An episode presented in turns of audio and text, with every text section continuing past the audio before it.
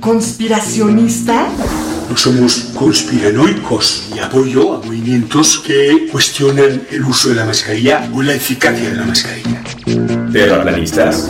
Según una encuesta del Instituto Datafoya, millones de brasileños creen que la Tierra es plana. ¿Recortes en la ciencia? No a los recortes en ciencia y tecnología. ¿Antivacunas? ¿Por qué me voy a vacunar si yo no me he enfermado? Mejor escucha a los que sí saben. DNA, un programa de ciencia para generar conciencia. Con tus científicos favoritos, Nadia Rivero, y Carlos Berja.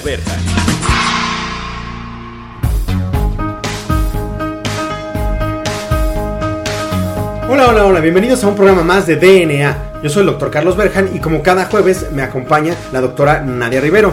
Nadia, ¿cómo estás? ¿Qué tienes para nuestro auditorio en este jueves de DNA? Juan Carlos, hola auditorio que nos escucha.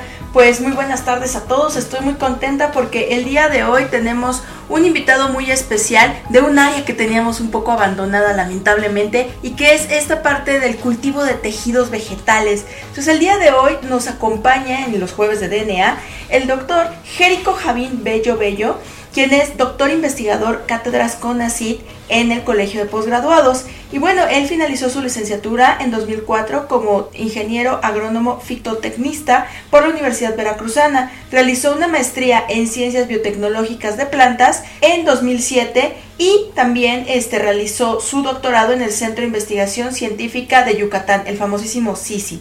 Entonces, bueno, pues aquí es muy importante mencionar que él ha realizado dos estancias postdoctorales patrocinadas por el CONACYT en el Instituto de Biotecnología y Ecología Aplicada de la Universidad Veracruzana y este, bueno, pues también es importante mencionar que se desempeña como responsable del Laboratorio de Cultivos Vegetales del Colegio de Postgraduados Campus Córdoba. Es miembro del Sistema Nacional desde el 2003, es nivel 1 actualmente y bueno, pues las áreas en las que trabaja son fisiología y cultivo de tejidos vegetales, sistemas avanzados de micropropagación de plantas y mejoramiento genético asistido con marcadores moleculares.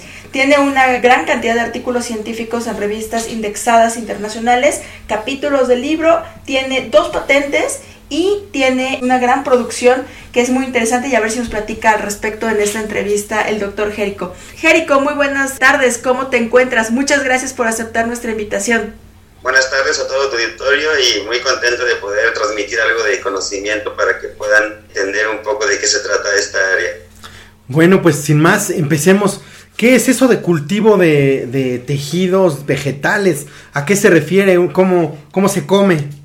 Fíjese que el cultivo de tejidos vegetales es un área pues bastante amplia.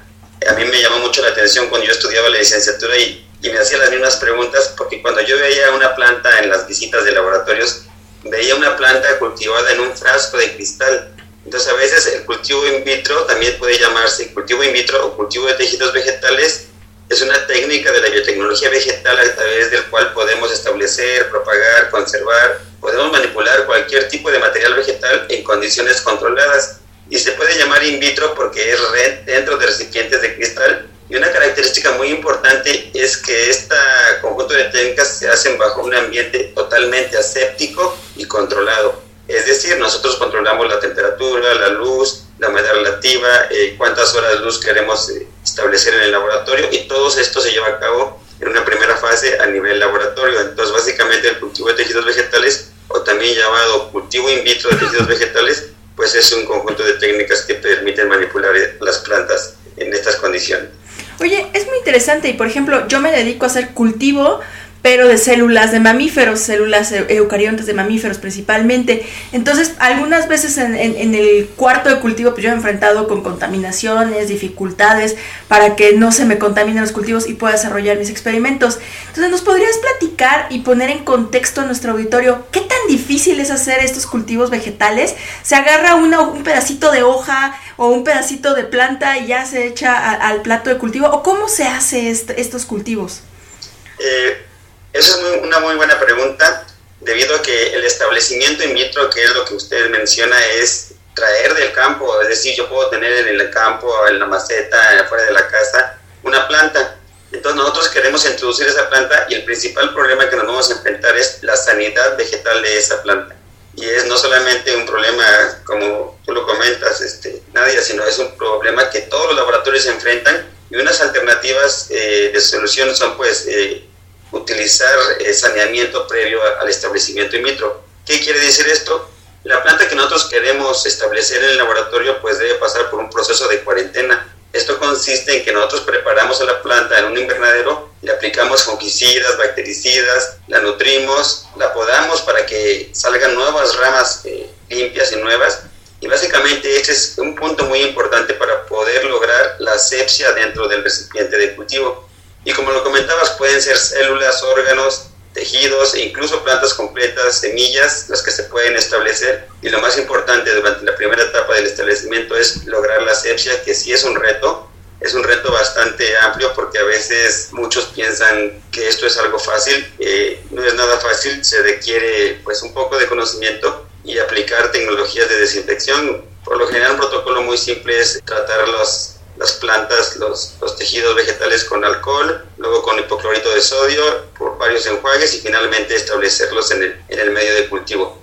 Es posible que, como nos comentabas, eh, que tú trabajas con animales, en el caso de plantas, pues todo lo basamos en la totipotencialidad celular. ¿Qué quiere decir eso? Que todas las células poseen la información genética para regenerar nuevas plantas. Y eso es muy importante porque gracias a eso nosotros podemos tener células o incluso los tejidos o órganos nosotros agregamos reguladores de crecimiento en el medio de cultivo, que es un medio de cultivo artificial. Supongamos que es una gelatina y esa gelatina lleva los nutrientes y reguladores de crecimiento que van a proveer a la planta para que nosotros le digamos, le demos las instrucciones a esas células que ahora deben ser capaces de formar brotes, órganos e incluso ah, después de varias etapas formar una planta completa.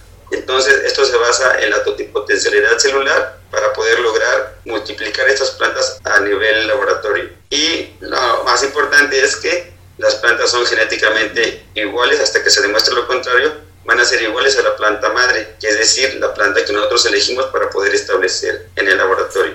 Oye, Jerico, y eh, bueno, en tu línea de investigación nos comentabas que hacías también sistemas avanzados de micropropagación. ¿Eso qué es para nuestro auditorio que no sabe mucho del tema y le interesa?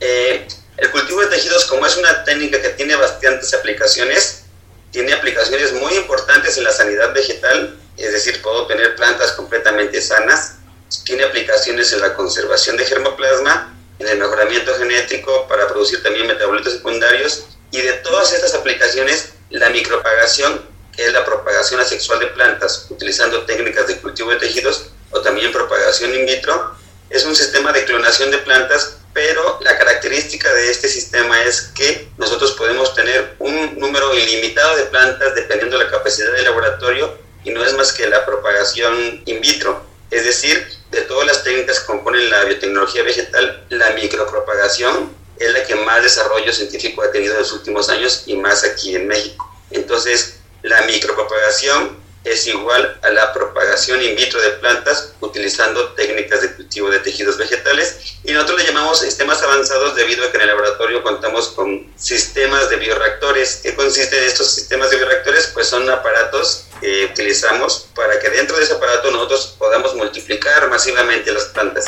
Que de manera convencional uno lo hace en un laboratorio convencional, es en pequeños frascos en un medio de cultivo semisólido, que ya quedamos que es, que es, es como una gelatina que provee nutrientes. La diferencia de esos sistemas a los sistemas avanzados de micropropagación es que utilizan medio de cultivo líquido. Esto quiere decir que este líquido va a bañar completamente a las plantas para que sean eh, asimilables más rápido los nutrientes y reguladores de crecimiento y por lo tanto el tiempo de cultivo va a ser menor y el número de plantas que nosotros podemos obtener va a ser mucho mayor y en menor tiempo y espacio. Oye, qué interesante. Y bueno, a mí me llama mucho la atención, más allá de la investigación, que es muy importante sin duda, ¿por qué es importante realizar también este cultivo de tejidos vegetales? ¿Cómo, cómo puede beneficiar a la sociedad realizar este tipo de prácticas en el laboratorio? Impacta mucho debido a que eh, la primera aplicación que yo les dije es la sanidad vegetal. Supongamos que queremos eh, un productor o una empresa nosotros trabajamos mucho con caña de azúcar. Mm. Si yo tengo plantas de caña de azúcar de nuevas variedades que son traídas a México, lo ideal es pues traerlas por medio de cultivo de tejidos vegetales. Si las plantas en otros países vienen a través de cultivo in vitro, no pasan por estación cuarentenaria y son libres de aranceles por el SENACICA. El SENACICA es el Servicio Nacional de Inocuidad y Calidad Agroalimentaria, que ellos certifican este tipo de, de procedimientos. Entonces, una aplicación en la sanidad vegetal, nosotros podemos sanear la planta aun cuando esté enferma en campo. Con cultivo de tejidos vegetales, nosotros podemos sanearla y rescatarla y eliminar esas enfermedades. Otra aplicación para la sociedad muy importante es la conservación de germoplasma. Yo puedo conservar en un laboratorio una colección gigante que si lo hiciera yo en campo estaría yo gastando pues las prácticas de cultivo, control de plagas, enfermedades, malezas, el personal que se requiere para mantener ese germoplasma sin en cambio, mediante el cultivo de tejidos vegetales es posible conservar este germoplasma en pequeños tubos de ensayo con crecimiento mínimo o bien por bioconservación con nitrógeno líquido y pues eso eh, nos ahorraría mucho tiempo y puede estar de tiempo ilimitado en un laboratorio conservándose este germoplasma.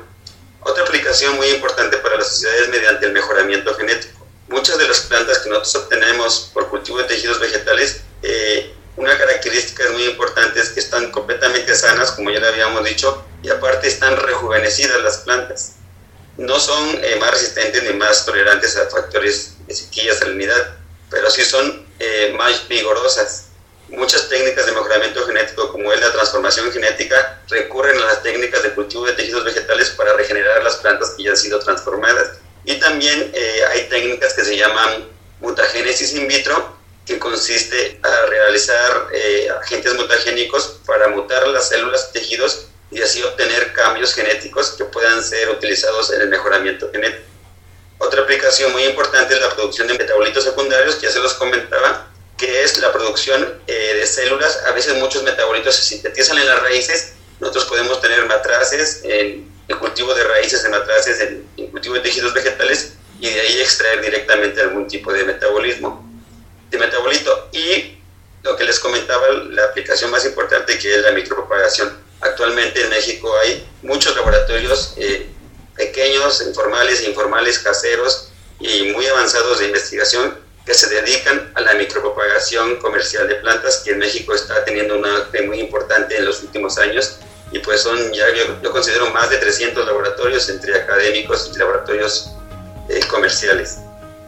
Muy bien. Oye, pues es muy interesante toda esta área y este campo de cultivos eh, vegetales. Y pues bueno, todavía quedan muchas preguntas en el tintero, pero vamos a dejar hasta aquí esta primera sección. Entonces, a todo nuestro auditorio que os escucha, no se despeguen de su radio porque ya regresamos. Esto es DNA.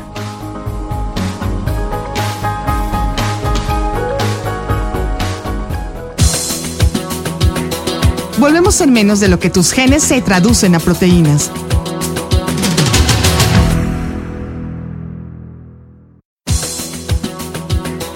Ya recargamos ATP.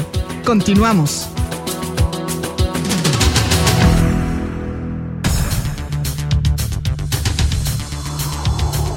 Muy bien, pues ya regresamos a DNA. Recuerden que estamos hablando con un investigador joven, cátedra CONACID, que es el doctor Jerico Javín Bello Bello, de El Colpos. Y estamos hablando de la, eh, cultivo y la micropropagación de plantas y el cultivo de tejidos vegetales. Entonces, Jerico, eh, yo quería preguntarte algo. Eh, ahorita se ha hablado mucho de que la biotecnología pudiera llegar a ser nociva o mala y que el mejorar organismos genéticamente es malo por cuestiones ecológicas. ¿Cuál es tu opinión? Tú que estás en el tema, tú que sabes de fitosanidad, ¿es mala la biotecnología? Sería la primera pregunta. Y la segunda, ¿es malo mejorar un organismo genéticamente? Tu pregunta, Juan Carlos, es muy buena y es muy interesante y de hecho ha sido debate de mucho tiempo sobre los cultivos transgénicos. Desde mi punto de vista, el primer error que veo cuando hablan de transgénicos es que generalizan por cultivos transgénicos. Cuando realmente alguien, no lo digo por ti, eh, Juan Carlos, pero cuando realmente alguien quiere hacer una pregunta, debe ser una pregunta muy específica, porque cuando luego hablamos de, de cultivos transgénicos, generalizamos en sí todos los cultivos transgénicos. Entonces, eh, aquí la regla es ver caso por caso y punto por punto a qué se refiere el cultivo transgénico. En mi caso, yo considero como investigador que más que causar algún daño es al revés, tiene muchos, muchos beneficios, es de mucha utilidad una herramienta que en México pues estamos un poco atrasados en esta tecnología, tarde o temprano pues tiene que autorizarse, solamente pues nuestras políticas lo que hacen es retrasar estas investigaciones, cuando en muchos países pues están ya súper avanzados de, América Latina. Brasil es el que está en grupo puntero muy avanzado y pues de, ahí vienen otros países, pero pues México estamos un poco rezagados en, en cuanto a transformación genética. Para mí eh, tiene más ventajas que desventajas y pues para hablar de transgénicos tendríamos que hablar de algún caso muy específico. De manera general, mi respuesta es que tiene muchas aplicaciones a la sociedad y debemos de avanzar mucho en esta tecnología junto con las políticas eh, aquí en México para poder legalizar esto. Claro que sí, yo creo que estoy totalmente de acuerdo contigo, hace falta seguir haciendo investigación y seguir empujando. Y pues en este sentido ahora nos gustaría preguntarte acerca de tus líneas de investigación, platícanos de tus patentes, porque son muy interesantes que un investigador tan joven tenga tantas patentes ya registradas ante el INPI. Eh, mis líneas de investigación abarcan, pues una tiene que actualizarse. Actualmente la nanotecnología combinada con la biotecnología hacen la bionanotecnología, entonces nosotros estamos trabajando con nanopartículas de plata que, que trabajamos hace muchos años, muchas de mis publicaciones son de nanopartículas de plata con efectos pues antibacteriales, antifúngicos y antivirales y descubrimos que tenían un efecto hormético. ¿A qué se refiere hormético? Para todo el campo de la medicina o, o incluso en plantas, hormesis es aplicar un compuesto a bajas concentraciones y tiene un efecto favorable sobre el desarrollo y altas concentraciones lo inhibe. Es como la homeopatía, solo que este concepto de hermesis pues está totalmente abandonado y ahorita lo que nosotros hacemos es estimular el crecimiento con nanopartículas de plata. También tenemos actualmente nanotubos de carbono, uh, usamos nanotubos de carbono, de carbono con este mismo efecto, el cual pueden ser, como lo dice, tubos que son como transportadores de nutrimentos y de reguladores de crecimiento y que atraviesan a las células y por lo tanto puede tener mayor efecto sobre el desarrollo, también llamado como efecto hermético, es decir, a bajas concentraciones de estos nanotubos de carbono podemos favorecer el desarrollo eh, en el cultivo de tejidos vegetales. También tenemos estos sistemas de inmersión temporal o sistemas avanzados de micropropagación. Chicos, tenemos donaciones de, de Bélgica que nos han regalado unos bioreactores. De Francia también eh, nos han mandado aquí a nuestro laboratorio para poder evaluarlos también tenemos algunos otros bioreactores de origen cubano y pues hemos este, implementado en el laboratorio diferentes tipos de sistemas de bioreactores para que podamos nosotros establecer sistemas de micropropagación a nivel comercial de diferentes cultivos. Trabajamos con caña de azúcar, vainilla, agave, malanga y próximamente café. Y queremos eh, trabajar con cultivos agroalimentarios y muy específico con, con caña de azúcar, vainilla y agave que son cultivos pues que vienen muy fuerte. Caña de por sí es un cultivo para México muy importante. Vainilla y agave, antes de que nos roben o se los lleven a otros países, queremos también trabajar con estos sistemas. También hacemos la regeneración de plantas, que es pues regenerar la planta a partir de células, pues obtener muchas plantas y um, últimamente hemos trabajado con un tema que se llama mutagénesis in vitro. ¿De qué consiste? Consiste, eh, nosotros utilizamos métodos físicos, es decir, con cobalto 60 irradiamos plantas para generar mayor variabilidad genética. En el caso, por ejemplo, de vainilla, que su diversidad genética es muy estrecha, nosotros si irradiamos plantas tenemos la capacidad de generar variación y por lo tanto mayor diversidad genética para esta especie. Y al igual que que como decían de los cultivos transgénicos, la mutagénesis tampoco causa ningún daño tanto al medio ambiente ni para los humanos debido a que son mutaciones que se generan al azar. Y también es un tema que estamos nosotros este, eh, retomando porque es una tecnología de bastante vieja y actualmente pues en colaboración con otros investigadores hemos irradiado plantas de, de vainilla para aumentar la diversidad genética. Y al aumentar la diversidad genética también tenemos una línea de investigación que se llama selección de líneas tolerantes a estrés hídrico y salinidad. Con esto del cambio climático y las lluvias que cada vez son menos frecuentes o son más estacionarias, es decir, llueve cuando no tenía que llover y cuando no tiene que llover llueve mucho, entonces muchas veces las plantas se estresan y tenemos esa línea de investigación que consiste, por ejemplo, si yo tengo 10 variedades de caña de azúcar en el campo, pero no sabemos cuáles de esas 10 variedades son tolerantes a la sequía. Lo que hacemos nosotros es simular en el laboratorio esa sequía para poder seleccionar de esas 10 variedades, a lo mejor una o dos presentan tolerancia a sequía y así es como se hace la selección de, de líneas tolerantes a estrés hídrico. Y actualmente también se puede hacer esa simulación para salinidad. ¿Qué quiere decir eso? Que nosotros agregamos sal, cloruro de sodio, la sal de mesa, al medio de cultivo. Entonces nosotros podemos saber qué variedades toleran ese umbral de salinidad en el laboratorio y esa salinidad pues debe ser, eh, ese nivel de salinidad puede simularse en laboratorio para después en campo. Actualmente muchos terrenos en el campo están con excesos de sal debido a que el exceso de fertilización ocasiona que los suelos se, salen con carbonatos, sulfatos u otro tipo de sal.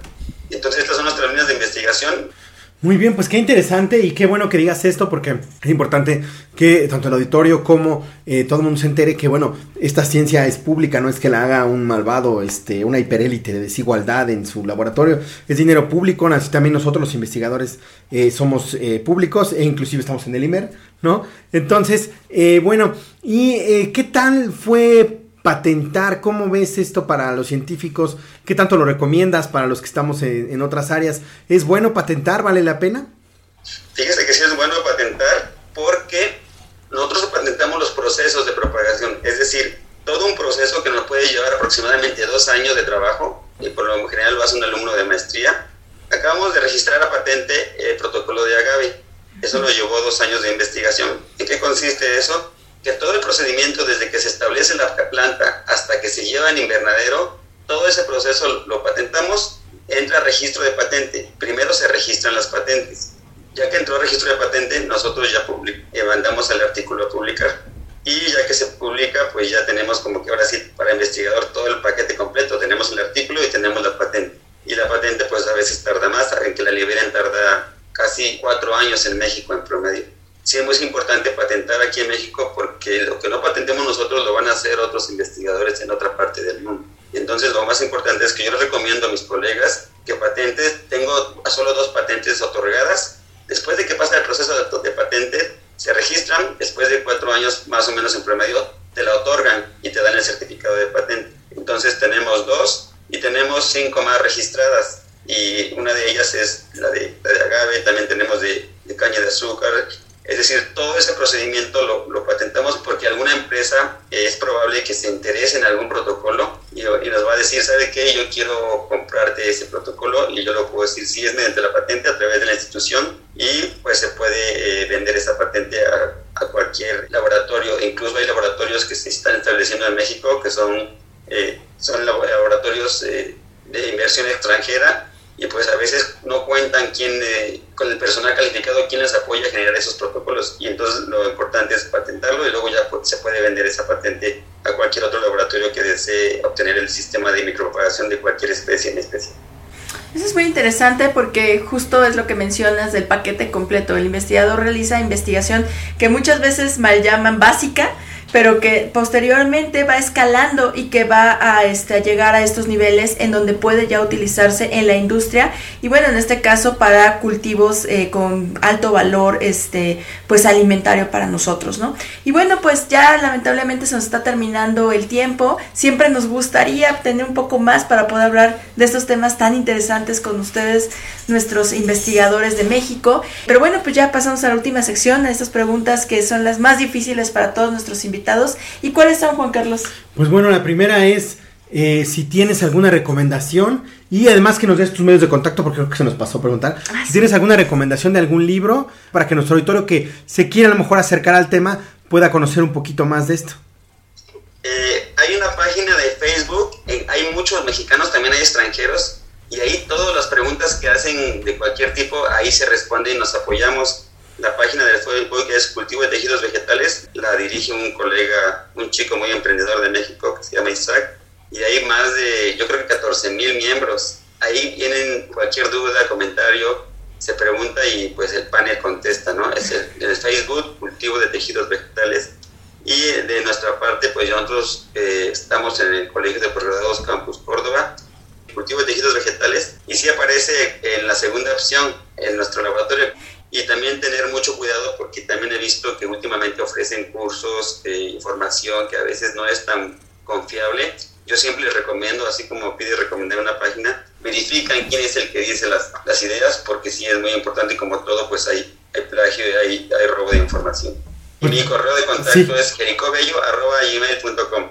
Muy bien, eh, agradecemos mucho. Nos falta una pregunta que es como la que distingue al programa. ¿Cuál es tu canción favorita, Jerico? Para tranquilizar y para empezar el día, me gustaría, yo siempre pongo trova los dejo a su consideración. Perfecto, pues muchas gracias por permitirnos conocer un poquito acerca de tus interesantes líneas de investigación, por compartirnos también tus conocimientos acerca de este tema de cultivo de tejidos vegetales, que sin duda es muy importante para nuestra sociedad. Y bueno, esperamos tenerte muy pronto en nuestros micrófonos. También agradecemos a nuestra productora Claudia Flores por su excelente trabajo y también agradecemos a Ciudadana 660. Yo soy la doctora Nadia Rivero. Yo soy el doctor Carlos Berjan. Y esto fue DNA. Hasta la próxima. perfecta. Ojalá pase algo que te borra de pronto, una luz cegadora, un disparo de nieve. Ojalá por lo menos que me lleve la muerte para no verte tanto, para no verte siempre, en todos los segundos, en todas las visiones. Ojalá que no pueda tocarte ni en canciones. Ojalá pase algo que te borre de pronto una luz cegadora, un disparo de nieve, ojalá por lo menos que me lleve la muerte. DNA. La materia no se crea ni se destruye, solo se transforma. Nos vemos en el próximo programa de DNA, un programa para generar conciencia.